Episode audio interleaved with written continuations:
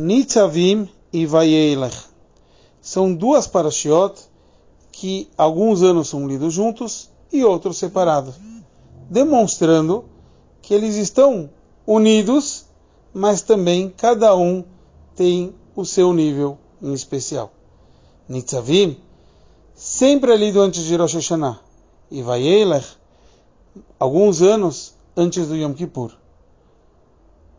O assunto geral dessas duas parashiot é a união.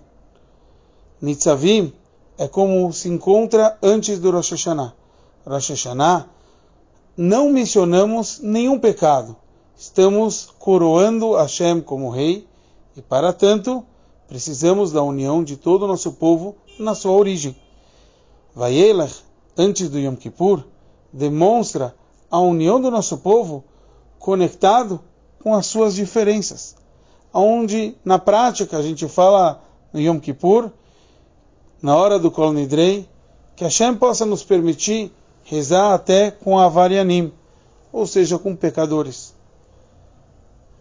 Conceito de Parshat Nitzavim, Atem Nitzavim Ayom Kulchem, vocês estão hoje todos perante Lifnei Hashem Elokechem, perante Hashem.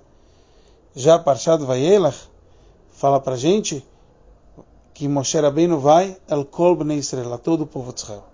Que a gente possa ter a união perfeita e com isso causar a todos o Shana Tová Metuká Be'ezrat Hashem da melhor forma em todos os sentidos da palavra.